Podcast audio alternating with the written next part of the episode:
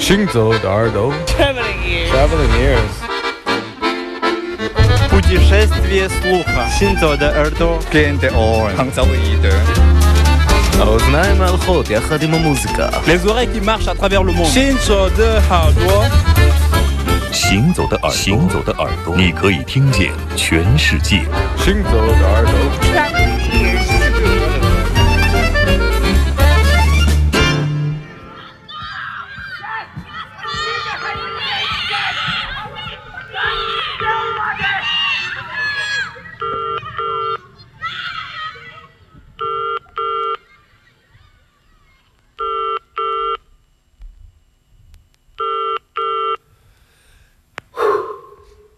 Mother, do you think they'll drop the bomb?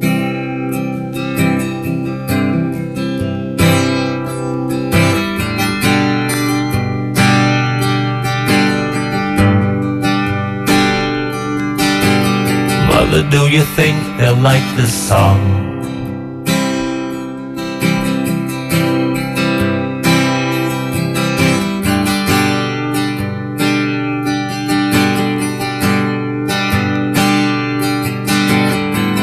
Do you think they'll try to break my balls?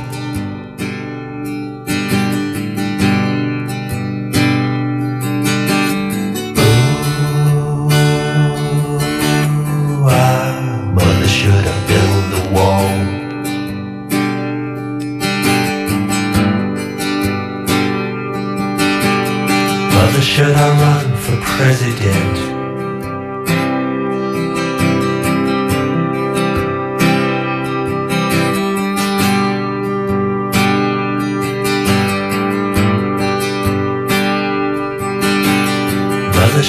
Trust the government?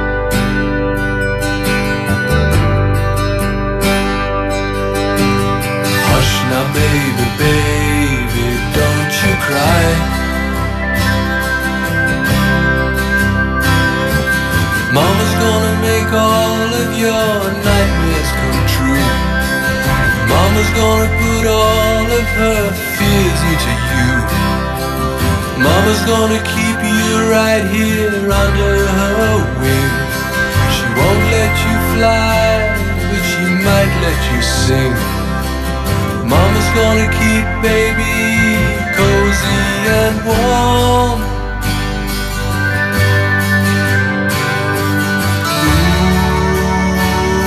Ooh, babe. Ooh, babe. Ooh, babe, of course mama's gonna help build the wall.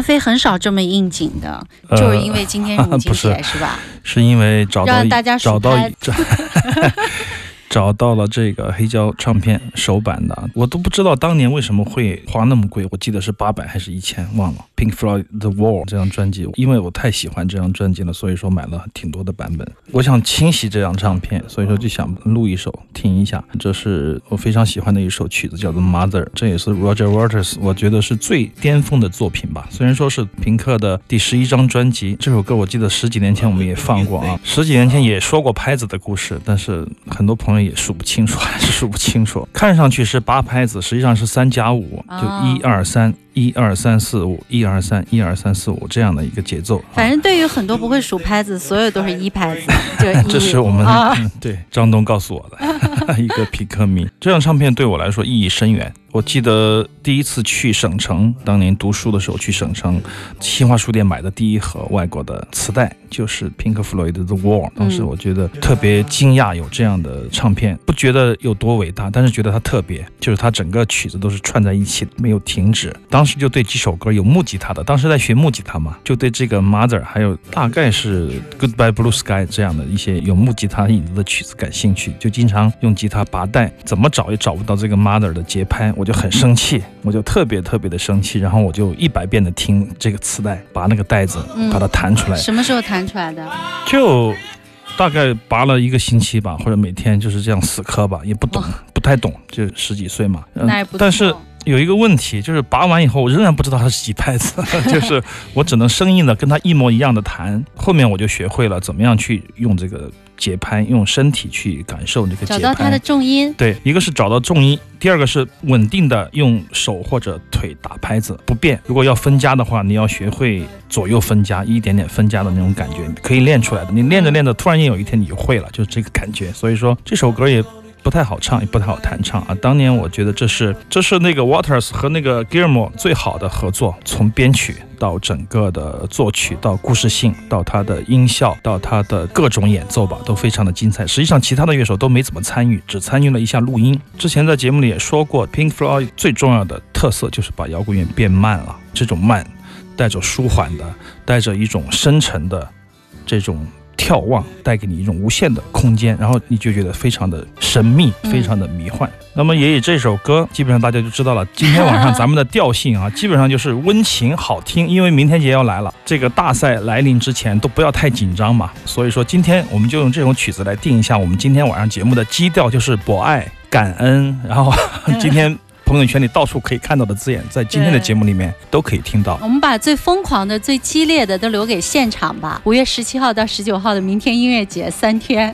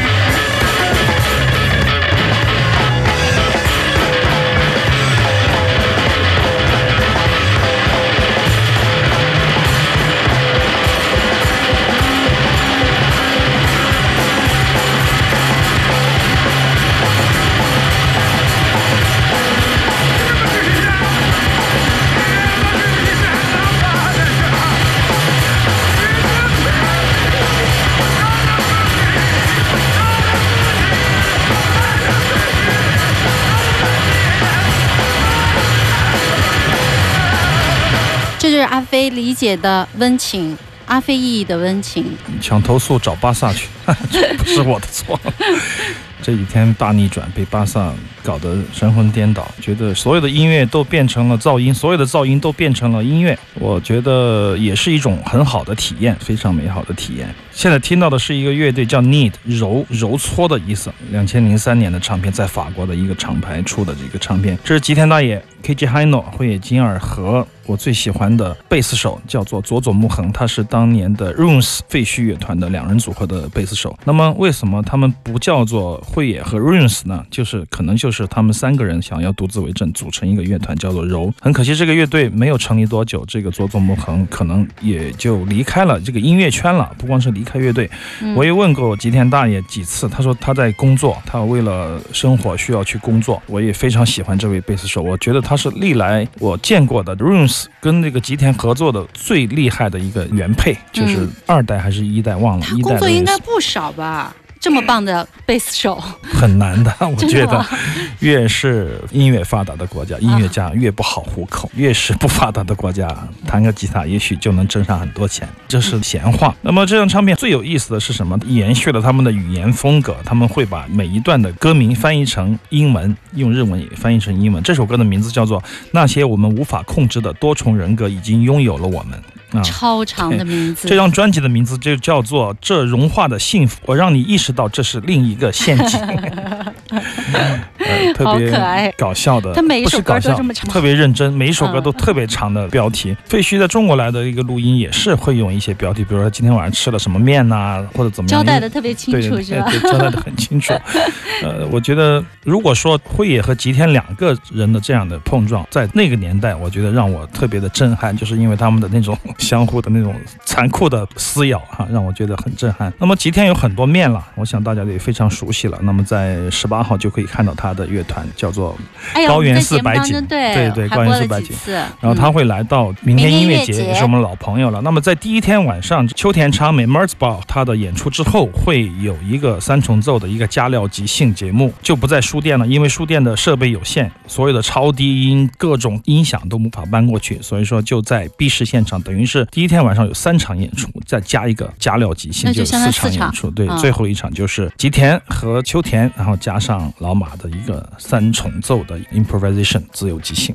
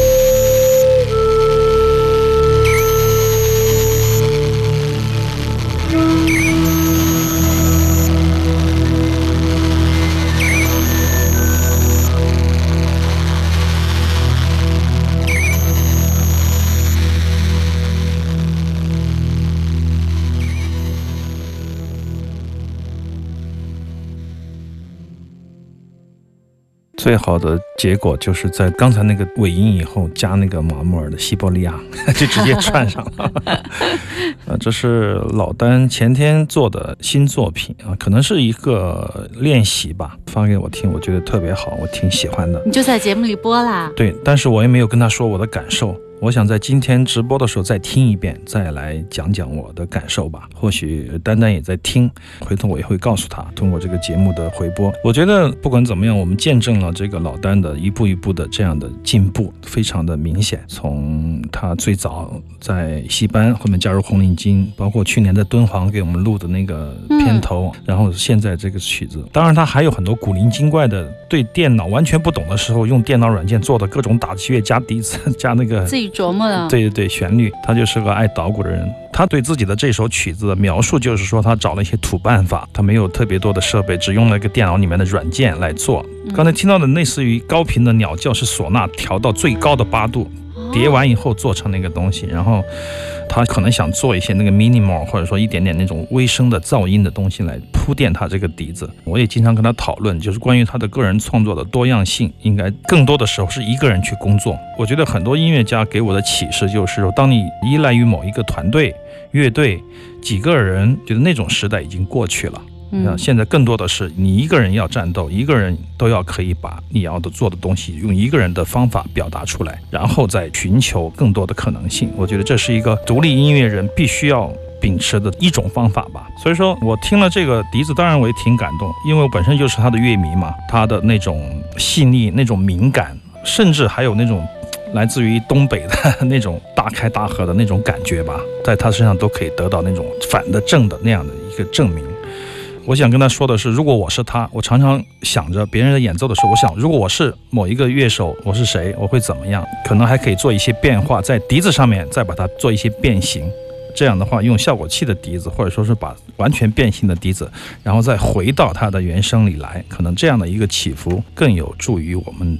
第一次听他的观众的那种听感吧，像我们都很熟悉了嘛，是吧？如果说第一次听他的人，哎，这是个笛子，New Age，他会不会陷入这样的一种思考？哦，跟 New Age 完全不是一回事儿。但这个笛子的音色是他前期吹出来就是这样，还是已经用电脑又处理过吹出来的原声？所以说，如果这个音色，因为它不锐利，我就在想，如果在演奏的时候哈，老丹的这个麦克风接了一个另外一个效果器，像马木尔一样，他的人声一踩那个笛子就变成了唢呐，开玩笑啊，一踩就变成了吉他。当然那是一个搞笑的一个很荒诞的一个想象，但我觉得从这个时候开始，一个人能够自己安排自己，静静的想自己的作品，我觉得是一个非常妙的开始。这首。曲子，我觉得起点相当之高，也希望老丹能够越做越好，希望能够更多的可能性，更多的更不一样的这样的老丹，还加了很多那种底噪的声音。对，这种微声的这种噪音，他说有点像 Alvar Noto，他说听了很多遍，觉得有点感觉，还有点像 Niels Peter Mora，就是十几年前我们去到上海看的那位挪威的北欧的小喇叭手，他就是一个小号加一堆电子的设备，给自己的号加上不同的。音序的效果还做了很多的铺排，这就是他对这首曲子的解读。